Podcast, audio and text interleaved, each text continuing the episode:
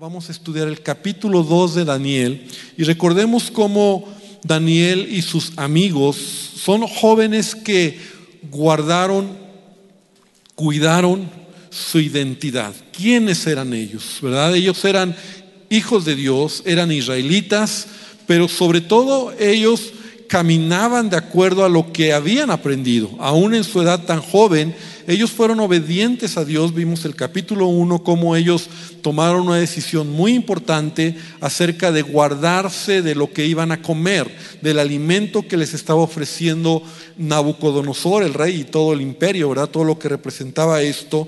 Y entonces vemos cómo, cómo Dios... Dios lo, bendijo, Dios eh, dice la palabra en los últimos versículos de, de, Daniel, ¿verdad? El último versículo dice, capítulo 1, versículo 20 dice, y en todo asunto de sabiduría e inteligencia que el rey les consultó, los halló diez veces mejores que todos los magos y astrólogos que había en todo su reino. Daniel y sus amigos eran gente que tenía temor de Dios. Y recordemos esto, Babilonia te va a ofrecer toda clase de lujos, de fama, de poder, de riqueza, y entre más logros tengas, más te va a dar. Ese es el espíritu de Babilonia.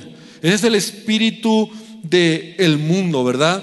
Que quiere que perdamos nuestra identidad recibiendo a cambio dones o talentos, ¿verdad?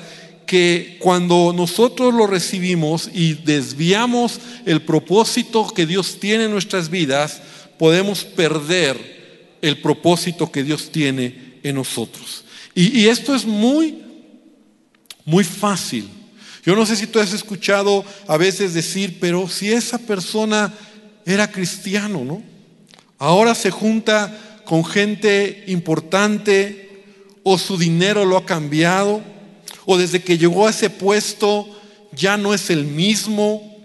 Y eso es lo que quiere hacer Babilonia. Es decir, te quiere dar cada vez más fama, más riqueza, más poder. Y, eso es lo que nos puede hacer perder nuestra identidad. Y vemos, vamos a aprender como un Daniel, mientras más tiene, porque Dios lo va exaltando, mientras más fama, más poder, más riqueza tiene, más clara tiene su identidad. Y eso es lo que tenemos que aprender, porque debemos recordar que la mayor prueba del cristiano es que mientras tenga más, hablando lo que el mundo nos puede dar, ahora, no está mal que tú puedas recibir de Dios, por ejemplo, influencia o cierta autoridad o dinero o fama o poder, pero esa es la mayor prueba que un cristiano va a pasar en su vida.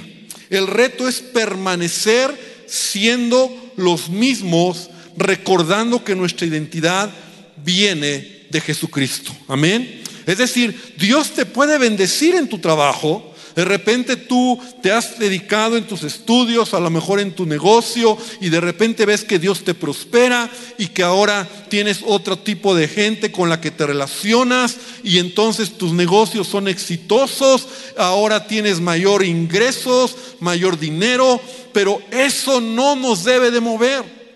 Porque acuérdate que Babilonia lo que hace es cautivarte. Entonces te va a dar y mientras más te da o mientras más logras, que tú pierdas de vista el propósito que Dios tiene en tu vida.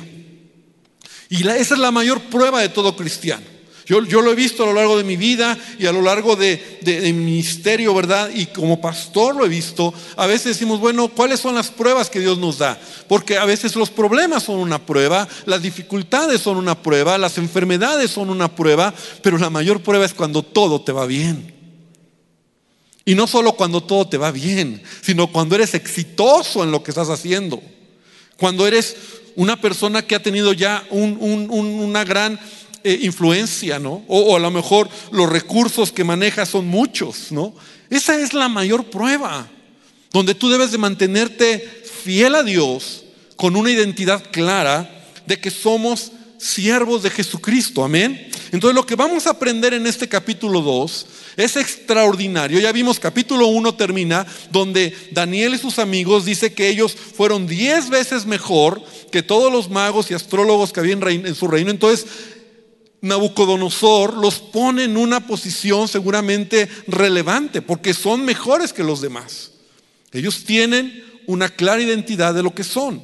Pero ahora el capítulo 2 es muy interesante. Ahora no lo vamos a leer todo de, jalón porque es largo, es largo y nos llevaría mucho tiempo. Ahora te pido que no lo leas aquí. Si lo quieres leer todo en calma, hazlo en tu casa o cuando vengamos ya lo, lo hayamos leído. Pero vamos a ver algunos versículos relevantes porque el capítulo 2 nos habla de cómo Daniel recuerda un sueño a Nabucodonosor. Nabucodonosor tiene un sueño y Daniel tiene que recordar el sueño e interpretar el sueño. Ahora, es relevante porque toda la vida nosotros hemos titulado, hemos aprendido, y no está mal, a José, por ejemplo. Como José, él que dice, que decimos, el soñador. Porque es relevante que José interpretaba los sueños. Él interpretó igual los sueños cuando estaba en la cárcel de dos hombres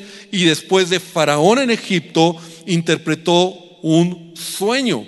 Y eso le dio a, José, ¿verdad? También una gracia y un favor por lo que hizo. Pero lo que Daniel hace es todavía más tremendo.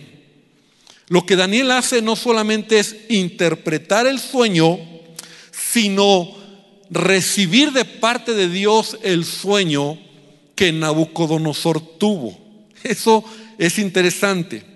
Daniel 2, versículo 1 dice, en el segundo año del reinado de Nabucodonosor, tuvo Nabucodonosor sueños y se perturbó su espíritu y se le fue el sueño, ¿no? Tuvo sueños, se le fue el sueño e hizo llamar el rey a magos, astrólogos, encantadores y caldeos para que le explicasen sus sueños. Vinieron pues y se presentaron delante del rey y el rey les dijo, he tenido un sueño y mi espíritu se ha, perturbado, se ha turbado por saber el sueño. Entonces hablaron los caldeos al rey en lengua aramea, rey, para siempre vive, di el sueño a tus siervos y te mostraremos la interpretación. Y respondió el rey y dijo a los caldeos, el asunto o el sueño lo olvidé. Si no me muestran el sueño y su interpretación, seréis hechos pedazos y vuestras casas serán convertidas en muladares. Y si me muestran el sueño y su interpretación, recibiréis de mí dones y favores y gran honra Decidme pues el sueño y su interpretación. O sea, la cosa está difícil. No solamente es interpreta un sueño, sino se me olvidó el sueño. Yo no sé, no, sabemos, no sabemos, ¿verdad? Si realmente a Nabucodonosor se le olvidó el sueño o él estaba probando a estas personas. Porque la cultura babilónica en ese tiempo era una mezcla de ciencia y de ocultismo que seducía a la humanidad. Y interpretar sueños era una manera en que ellos dirigían sus vidas, así como los astros, ¿no? la magia. Todo esto era parte de la, de la cultura babilónica, que, que hoy en día también es similar, ¿verdad? Donde mucha gente está buscando el futuro o a través de un sueño. Muchos, ah, soñé un sueño y entonces ya le están buscando interpretación.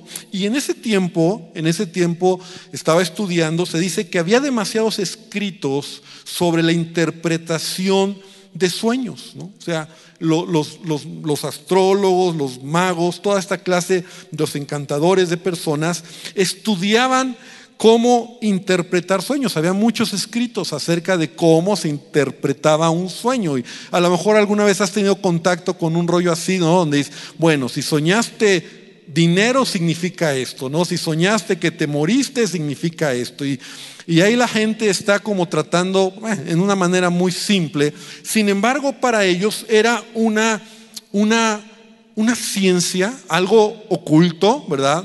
En un sentido de ocultismo, pero de esa manera ellos descifraban los sueños. Entonces cuando llegan con Nabucodonosor le dicen, dinos el sueño y nosotros vamos a descifrarte lo que tú has soñado.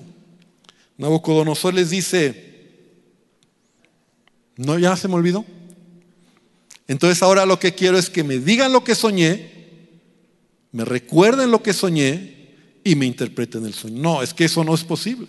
O sea, eso no puede, eso nunca ha existido. Le dicen, por ahí dice, mira el versículo 10 dice, los caldeos respondieron delante del rey, no hay hombre sobre la tierra que pueda declarar el asunto del rey. Además de esto, ningún rey, ni príncipe, ni señor preguntó cosa semejante a ningún mago, ni astrólogo, ni caldeo. O sea, así como diciéndole, no te pases, ¿no? O sea, ¿cómo crees? Aparte de que si te digo algo y no es cierto, si tú lo sabes y me estás ocultando el sueño, ¿no? Y yo te digo algo solo para salir del paso, pues me vas a matar. Entonces esto era algo, una, como dice, una demanda, ahí en el versículo 2, 11, difícil, y no hay quien pueda declarar al rey, salvo los dioses cuya morada no es con la carne. Ahora, Nabucodonosor no estaba jugando.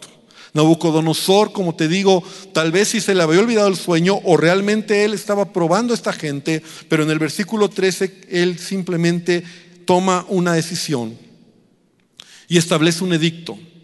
Se publicó el edicto de que los sabios fueran llevados a la muerte. Y así actuaba hombres como Nabucodonosor, ¿verdad? Tiranos, gente que el espíritu de Nabucodonosor, y como hemos hablado, el espíritu de Babilonia es ese, donde tiene sus propias reglas y sus propias maneras de hacer las cosas. Entonces simplemente Nabucodonosor dice, ok, estoy haciendo un edicto y ese edicto es todos los sabios que hay en Babilonia que los maten. No quiero saber nada de ellos. Tal vez era un cuatro que él estaba tomando. Algunos mencionan que tal vez era porque él se quería deshacer de esta clase de personas. No lo sabemos. Todo lo que pudiéramos decir solamente son especulaciones.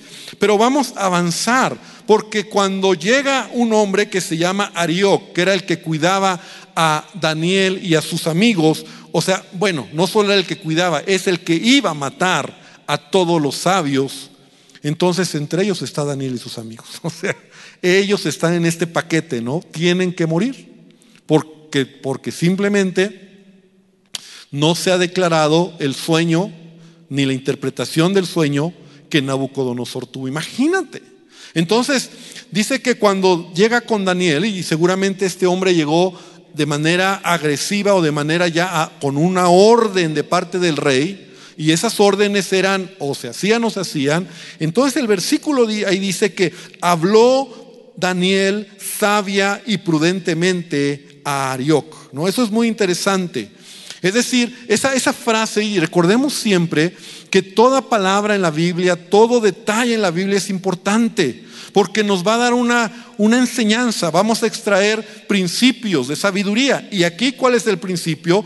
Es decir, que Daniel habló sabia y prudentemente. Repite conmigo, sabia y prudentemente. Al de al lado dile, sabia y prudentemente. Tenemos que aprender a hablar así sabia y prudentemente. O sea, ante los problemas, ante las dificultades, ante los momentos difíciles, ¿no? Tenemos que aprender a hablar sabia y prudentemente. Entonces él le dijo, bueno, no nos dice todo el detalle de lo que habló, pero al final dice que fue con el rey y le pidió tiempo para que pudiera él darle el sueño y la interpretación. Ahora, ¿Qué valor el de Daniel? Aquí yo me detengo porque yo pongo aquí en mis notas, ¿qué valor el de Daniel? Porque mira, primero actuó, ahorita lo vamos a ver, primero actuó, aquí en este caso, y luego oró. Y esto es muy interesante, Porque Daniel es un hombre que tiene una comunión con Dios. A veces nosotros eh, espiritualizamos las decisiones en la vida y perdemos oportunidades. O sea, imagínate que Daniel está, o sea, este hombre venía a matar a Daniel y a sus amigos y a todos los sabios. Entonces Daniel no tiene tiempo para decirle, bueno, espérame, déjame orar. Déjame orar y mañana, mañana no hay. O sea, lo hubieran matado. Entonces Daniel lo que hace es tomar una decisión. Y esa decisión es una decisión muy o sea, se pone a, la línea, ¿no? O sea, dame chance y mañana te voy a dar el sueño y la interpretación. Ahora, yo me quedaba, yo, me, estaba pensando esto porque yo, yo decía, bueno, ¿qué pasa si, primero, qué pasa si Daniel no hace esto? Lo matan. O sea, ah, lo matan. Ahora él es guiado por Dios. Entonces, un camino en la vida como creyentes que no está mal, pero debemos de tener cuidado, pero, pero sí está bien, es que debemos dar el paso y creer que Dios está con nosotros en la vida. Así es. O sea, no puedo todo a veces, o sea, tengo que aprender a dar el paso. Y mira, lo vemos en la Biblia. Por ejemplo, David dio el paso cuando iba a matar a Goliat.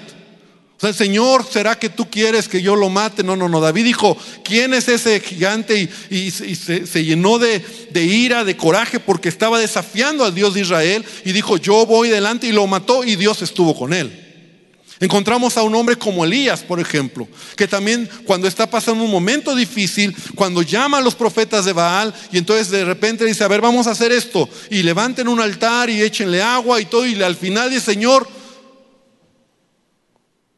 ¿Y si no hubiera caído fuego del cielo? ¿Y si no hubieran matado David a Goliat? ¿Y si no hubiera Dios revelado a Daniel el sueño y la interpretación del mismo?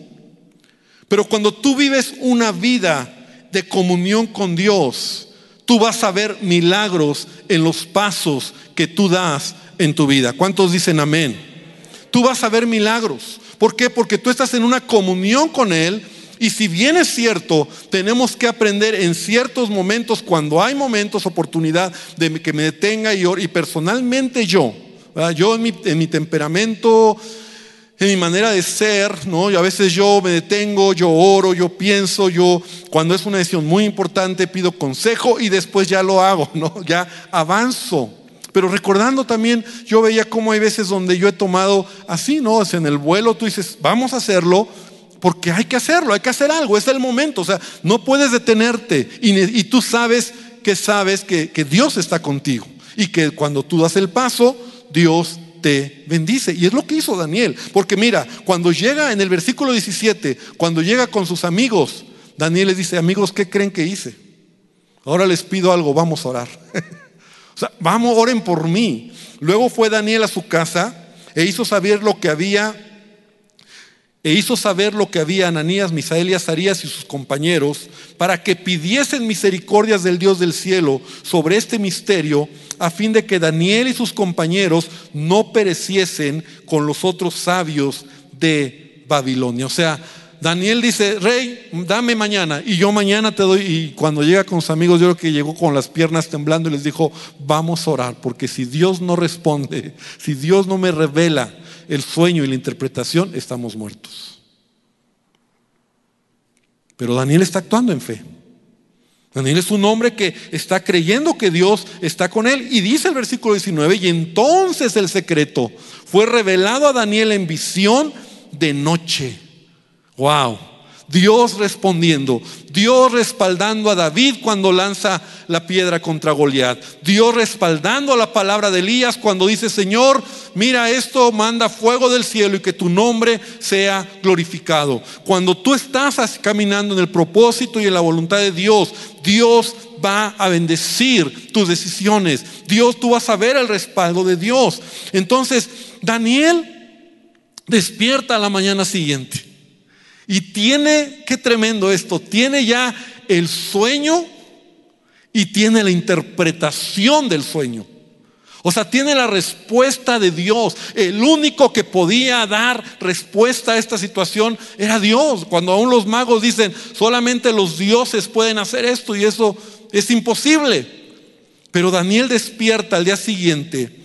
Y sabes, Daniel, es interesante lo que sigue, porque Daniel siempre tiene en sus labios, en su oración y en su actitud, reconocer que Dios es encima de todas las cosas, que solamente tú y yo somos vasijas de barro y que si algo bueno recibimos de parte de Dios es por la gracia y la misericordia de Dios. Empecé diciéndote al principio, Babilonia lo que te va a hacer es desenfocarte y hacerte creer que eres muy buenazo, que eres wow, que por eso estás en esa posición, que por eso tienes tanto dinero, que por eso ahora tienes tanta influencia, tanta fama, tanto poder. Y eso te puede hacer perder el piso y perder el propósito que Dios tiene en tu vida. Pero Daniel nunca despega los pies de la tierra. Daniel siempre está reconociendo. Entonces, versículo 20, Daniel habló. Esta es una oración que Daniel hace. Y esta oración, mira, es muy interesante porque es como una, una un poema al Señor, una expresión de, de decir, bendito sea el nombre de Dios, de los siglos de los siglos, porque suyos son el poder y la sabiduría. O sea, Daniel no dice míos son, son suyos el poder y la sabiduría. Él muda los tiempos y las edades. Él quita reyes y pone reyes. Y da la sabiduría a los sabios y la ciencia a los entendidos. O sea, Daniel está reconociendo que si algo recibe es de parte de Dios. Todo viene de Él, nada es mío. ¿Cuántos dicen amén? Todo viene de Él, nada es mío. Él revela lo profundo y lo escondido conoce lo que está en tinieblas y con él mora la luz. Y a ti, oh Dios de mis padres, te doy gracias y te alabo porque me has dado sabiduría y fuerza y ahora me has revelado lo que te pedimos, pues nos has dado a conocer el asunto del rey. Esa es una oración que Daniel hace.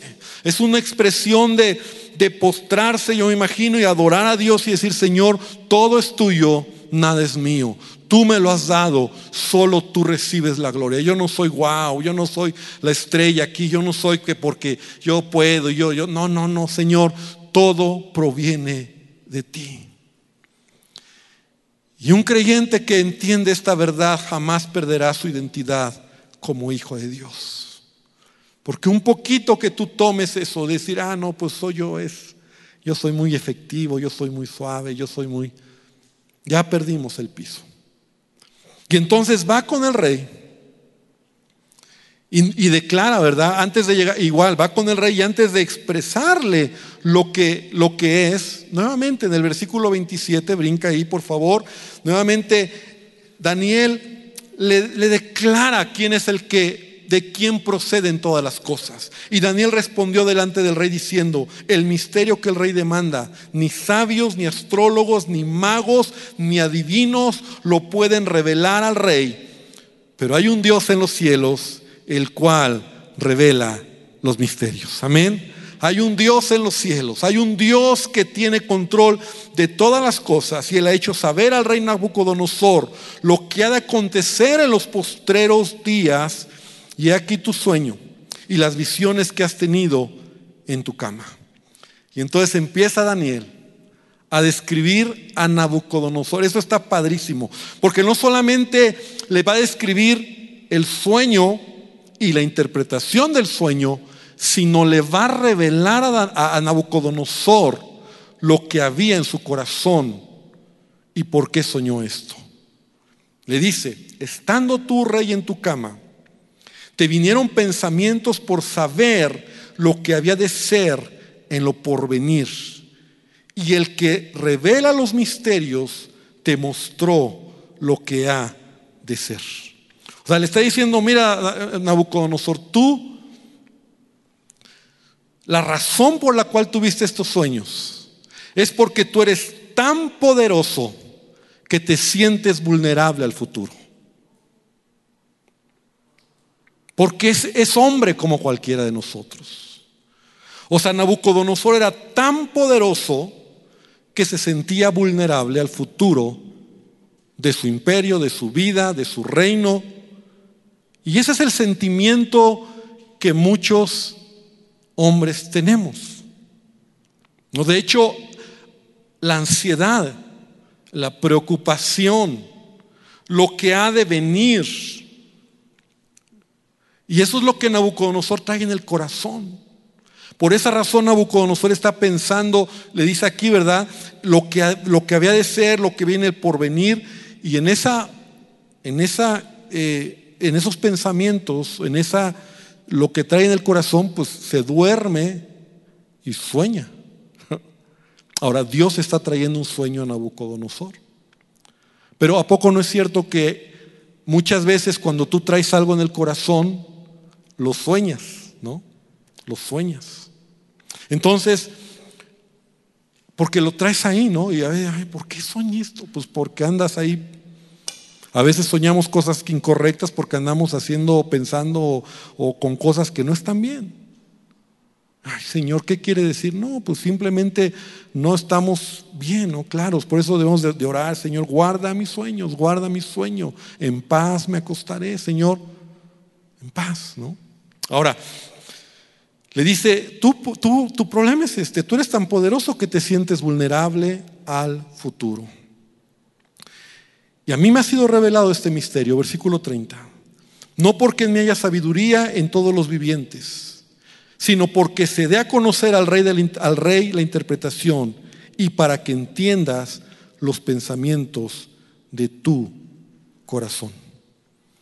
Quiero regresarme al versículo 28, pero hay un Dios en los cielos, el cual revela los misterios y él ha hecho saber al rey Nabucodonosor lo que ha de acontecer en los postreros días. Y sabes, yo estaba estudiando aquí, yo veo como este sueño, sí, todo tiene que ver con Nabucodonosor. Ahorita vamos a hablar del sueño, la interpretación del sueño. Pero sabes, esto que Dios permite también es algo que Daniel está recibiendo de parte de Dios. ¿Me explico? O sea, el primero que lo recibe es Daniel. Y Daniel Pongámonos en su contexto. Jerusalén ha sido destruido. O sea, la promesa que Dios había dado a Israel, de, esta, de este pueblo Israel, ahora ha sido destruido, abandonado por los babilonios. Cien años antes los asirios se habían chutado a las otras diez tribus. O sea, prácticamente ya parecía que todo lo que Dios había prometido, las glorias que habían oído de, del reino con David, con Salomón, ya no había nada. Yo imagino que Daniel está pensando, él mismo, solito, él está diciendo también, Señor, ¿qué onda con lo que está pasando? Porque a veces las generaciones, cada uno de nosotros, podemos tener nuestras dudas existencialistas, ¿no? O sea, ¿Qué va a venir con lo que viene? ¿Qué va a suceder en el futuro? Entonces Daniel también está, no solamente Daniel es el mensajero de un mensaje, sino que él también está recibiendo una revelación, porque él mismo lo dice en su oración. Me regreso en la oración que él está haciendo. Él en el versículo número 20 dice 21, hablando a, a Dios, adorando a Dios, dice, Él muda los tiempos y las edades quita reyes y pone reyes. Y da la sabiduría a los sabios y la ciencia a los entendidos. Subraya esa escritura, por favor. O sea, esta es la revelación que mismo Daniel está entendiendo. O sea, Dios está usando al mensajero. Es como, mira, permíteme decirlo de esta manera. Yo te estoy compartiendo este mensaje, pero Dios ya me bendijo a mí porque lo que comparto yo mismo lo estoy recibiendo en mi vida. O sea, Dios me bendice porque al estudiarlo digo, wow, también yo digo, mi, oh, qué interesante. Entonces tú eres mensajero, pero al mismo tiempo Dios te está hablando. Y es lo que le está pasando a Daniel. Daniel está entendiendo aquí algo interesante. Daniel ahora Dios le está diciendo, a ver Daniel, Yo soy el que tengo el control en las edades. Yo tengo control en todo lo que va a suceder hacia adelante. No tengas temor. Yo soy el que tiene el control del futuro de las naciones. Unas naciones se levantarán, otras van a caer, hombres poderosos van a existir, otros serán humillados, pero en todo Dios siempre tiene el control del mundo. Amén. Dar un aplauso al Señor, porque Dios es soberano. Dios es soberano. Y esa es la revelación primera que Daniel recibe en su espíritu. O sea, él recibe el, sueño, pero él mismo dice, wow, ahora lo entiendo, Señor. Es como que se le abre un panorama, tal vez también esas dudas existencialistas las tenía Daniel, ¿no? ¿Qué, sigue? Ya destruyeron nuestra nación, Jerusalén, ¿qué, ¿qué viene? Entonces Dios le está diciendo a Daniel, no te preocupes, yo tengo el control de todo. Entonces, eso es lo que Daniel va a explicarle a, Nabucodonosor. Y entonces, rápidamente vemos cómo en este sueño que, tiene Nabucodonosor, él ve una estatua enorme y resplandeciente de un hombre, de, de un ser humano, de un, de un hombre que daba terror verla. Yo no sé si pueden poner la primera imagen que, que pedí para que la puedan poner. Eh, para que podamos más o menos tener una idea ahí de lo que, de lo que Daniel está explicando, ¿no? Ahí como Daniel y Nabucodonosor. Y esa imagen, bueno, algunos han, han tratado de dibujarla, ¿Qué es lo que Daniel está mirando? Daniel está diciendo que soñó Nabucodonosor. Le dice, tú viste una estatua enorme, enorme y resplandeciente de un hombre que de verla daba terror. Y era esa estatua de la siguiente manera. La cabeza de, ese, de esa estatua era de oro fino. El pecho y los brazos eran de plata. El vientre y los muslos eran de bronce. Las piernas de hierro y los pies una mezcla de hierro y barro cocido. Eso es lo que viste, dice. Cuando tú estabas mirando esa imagen, esa imagen, ¿no? Que más o menos oro, plata, bronce, hierro y una mezcla de hierro con barro cocido.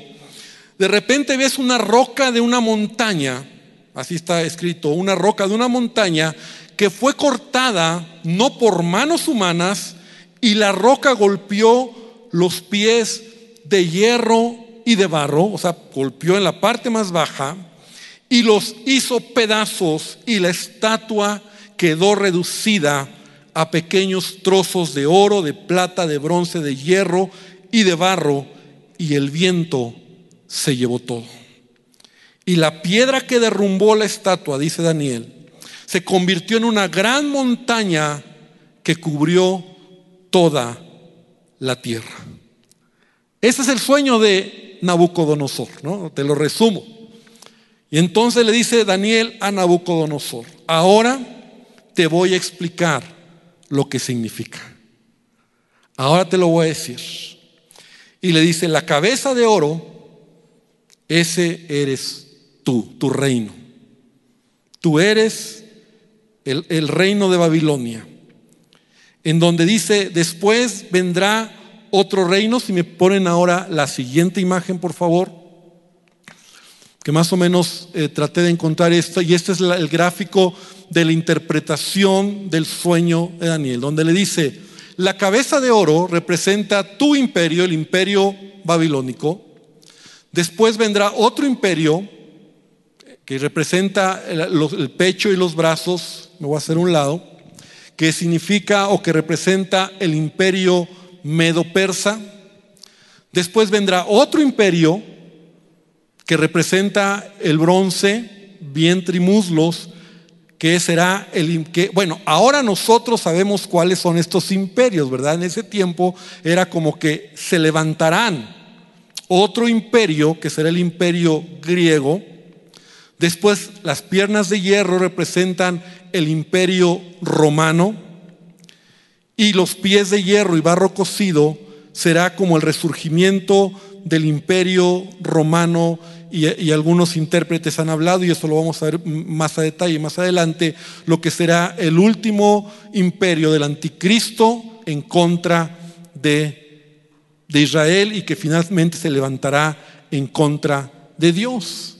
Entonces, ahora, esto es la interpretación que, la mayoría de los teólogos eruditos acerca de los últimos tiempos están eh, unificando, pero yo quiero que podamos entender esto. Bueno, y entonces dice, y llegó una roca, esa roca, ¿no? Esa roca que, que, de montaña que no fue cortada por manos humanas, humanas, esa roca que golpea la estatua simboliza Cristo, el reino de Cristo, el reino de Dios que viene para establecer su reino hasta llenar toda la tierra. Quiero solamente detenerme aquí y explicarlo lo que, lo que significa, porque es muy interesante. El hombre, primero es una estatua con imagen de hombre. Y el hombre, tú y yo, somos creación de Dios creados a la imagen de Dios, pero no somos Dios. Pero el espíritu de Babilonia, el espíritu de Babilonia y desde Babel, lo veíamos la semana pasada, el pecado del ser humano ha sido y es llegar al cielo, en el caso de Babel, para ser como Dios. Es el humanismo en su máxima expresión, que hoy en día permanece ese espíritu en el mundo en donde el hombre juega a ser Dios. El hombre quiere ser como Dios controlando, destruyendo, matando, enorgulleciéndose por sus logros. Y eso es lo que representa esta figura, ¿verdad? es lo que representa esta figura humana, en donde le recuerda a Nabucodonosor que solo hay un Dios soberano, creador, que tiene control de todas las cosas. Entonces, es importante esto, porque Daniel está explicándole a Nabucodonosor que se levantarán otros reinos y al final lo que a nosotros nos, nos enseña esta, esta, este, esta figura que está aquí, ¿verdad? Es como Dios es el que tiene control de todas las cosas. Y se levantarán imperios, y se levantarán gobiernos, se levantarán reyes. Ahora, yo lo veo de esta manera, ¿no? Como que empieza desde, el hombre fue creado de qué? De barro, ¿no? O sea, somos barro, eso es lo que somos. Pero a veces el hombre empieza a crecer y empieza a sentirse cada vez más fuerte, ¿no? Hasta llegar a ser como, como oro, ¿no? Como ese metal precioso, entre comillas. Y de alguna manera para mí eso significa, en ese sueño significa lo que es la humanidad a lo largo de las edades. Cómo se ha ido cada vez levantando el hombre, la humanidad, El, humanismo como filosofía donde él es, el hombre es Dios, el hombre es el que controla todas las cosas, pero somos barro. Y va a llegar un día en donde Dios, cuando regrese por su iglesia, cuando establezca su reino, golpeará todo ese espíritu espíritu de Babilonia, toda esa actitud orgullosa del hombre que vive lejos de Dios.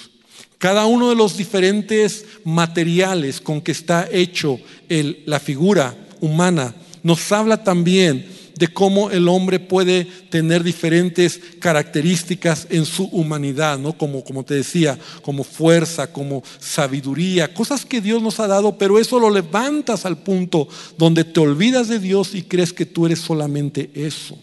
Y eso es lo que Dios le está tratando de decir a Nabucodonosor, que en medio de todas las cosas, en medio de todo, Dios tiene el control. Y al final, Dice que una roca que golpeará los pies, ¿no? Golpeará los pies, que es el barro mezclado con hierro, y entonces se caerá esa figura, se destruirá, y como te decía, esa roca, simbólicamente hablando, es Cristo. ¿Por qué lo decimos? Porque la palabra de Dios nos enseña, por ejemplo, una cita nada más por el tiempo, primera de Pedro 2.4, dice, ahora ustedes se acercan a Cristo, quien es la piedra viva principal del templo de Dios. La gente lo rechazó, pero Dios lo eligió para darle gran honra. Amén. Entonces Jesucristo es la piedra del ángulo, ¿verdad? Donde dice que todo aquel que lo rechaza será aplastado por él, pero aquel que lo acepta será edificado o estará firme en esa piedra. Y eso es lo que es Jesucristo de manera simbólica. Ahora, ese reino, donde dice que esa piedra que derrumbó la estatua se convirtió en una gran montaña que cubrió toda la tierra, nos habla finalmente lo último que sucederá en este mundo. Apocalipsis 11:15 dice, el séptimo ángel tocó la trompeta y hubo grandes voces que decían, los reinos del mundo han venido a ser de nuestro Señor y de su Cristo, y Él reinará por los siglos de los siglos. Amén. Entonces, eso es la, es el sueño, esa es la interpretación del sueño. Daniel entiende y se lo explica a Nabucodonosor que no importa cómo esté esta figura, al final de todas las cosas, Dios reinará por los siglos de los siglos. Amén. Entonces quiero concluir con esto. Dios tiene el control de todo. Él pone reyes, Él quita reyes, Él permite que se levanten naciones, y a veces nosotros podemos gemir, ¿no? Estamos oyendo, por ejemplo, lo que está sucediendo en Afganistán. Es una tragedia. Y mucha gente dice, ¿dónde está Dios? No. Dios está permitiendo situaciones. Y son situaciones que son muy tristes, muy dolorosas. Y que deberíamos estar orando, ¿verdad? Por esta nación y por que hay hermanos nuestros, hay iglesia ya, y por todo el contexto tan complicado. Es un contexto complicado. Si tú lo has estudiado, dices, es muy complicado. Sin embargo, se levantan imperios, hay gobernantes, hay dictadores, ha existido de todo. Pero ¿qué es lo que yo debo de recordar? Y con esto concluyo. Que yo soy barro. Que yo, para nunca perder mi identidad, no debo de olvidar quién soy. Soy barro. Y estaba recordando en estos días un pensamiento que en algún momento lo puse, lo puse en, mi Facebook y de esas veces que te recuerda, ya ves que como que cada año te recuerda, y lo leí y me acordé hoy que estaba haciendo el estudio, dije, ah, eso que leí, lo quiero volver a leer porque me bendijo mucho. Entonces ya investigué para poderlo recuperar. Y te lo voy a leer. Es un pensamiento. Yo ni me acuerdo dónde lo encontré, ni yo no lo escribí. Pero va muy adecuado a lo que debemos entender en lo que se refiere a nuestra identidad como creyentes. No debo olvidar que soy polvo, porque si lo olvido, puedo exponerme fácilmente a situaciones embarazosas que terminarán quebrando el cántaro de mi existencia.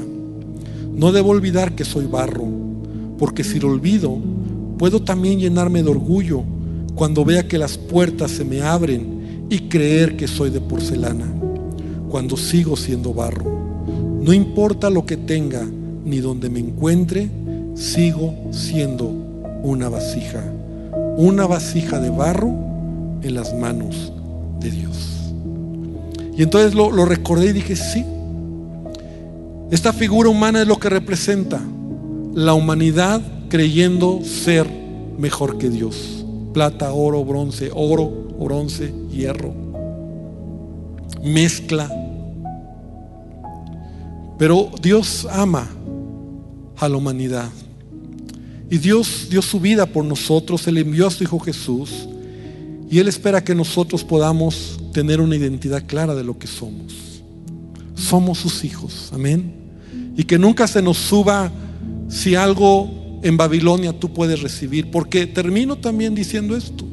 Daniel es recompensado por explicar el sueño y interpretar el sueño a Nabucodonosor. O sea, imagina, Nabucodonosor lo había dicho, ¿no? El que me interprete le daré, ¡pum!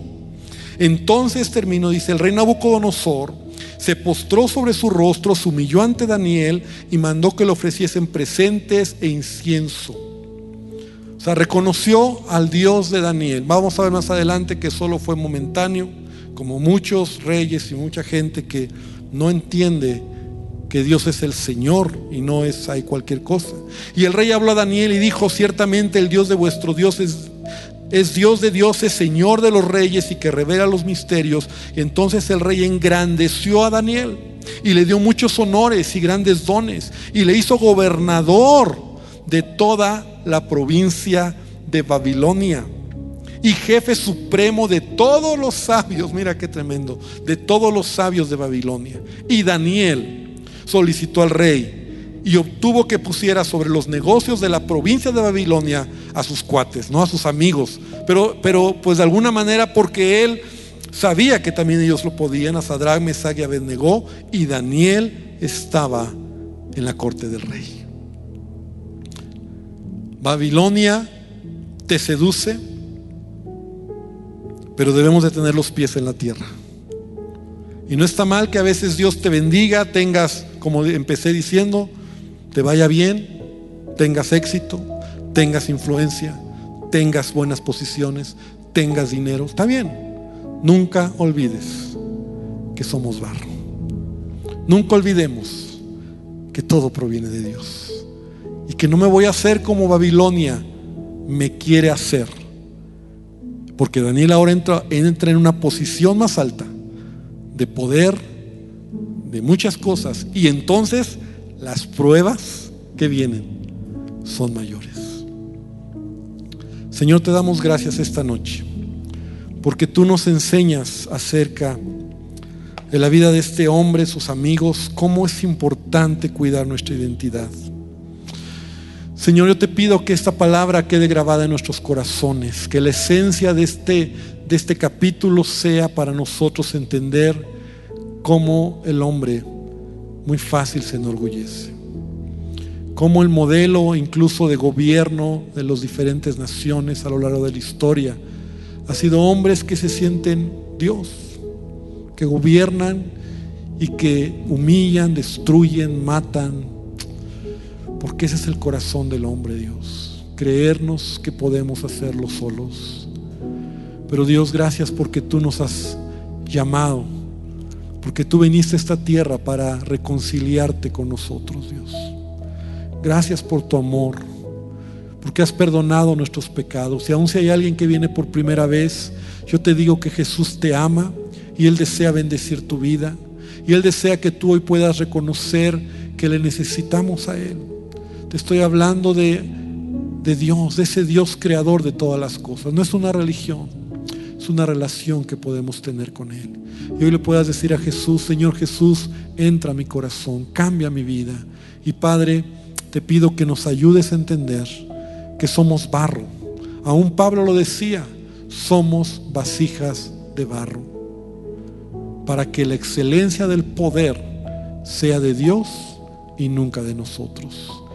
Que si algo recibimos en este mundo que vivimos, si tu gracia es darnos una mejor posición, darnos favor, crecer, tener influencia.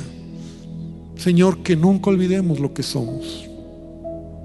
Que nunca se nos olvide de dónde hemos salido y que nunca se nos olvide, Señor, que teniendo los pies en la tierra, tú honrarás nuestras vidas.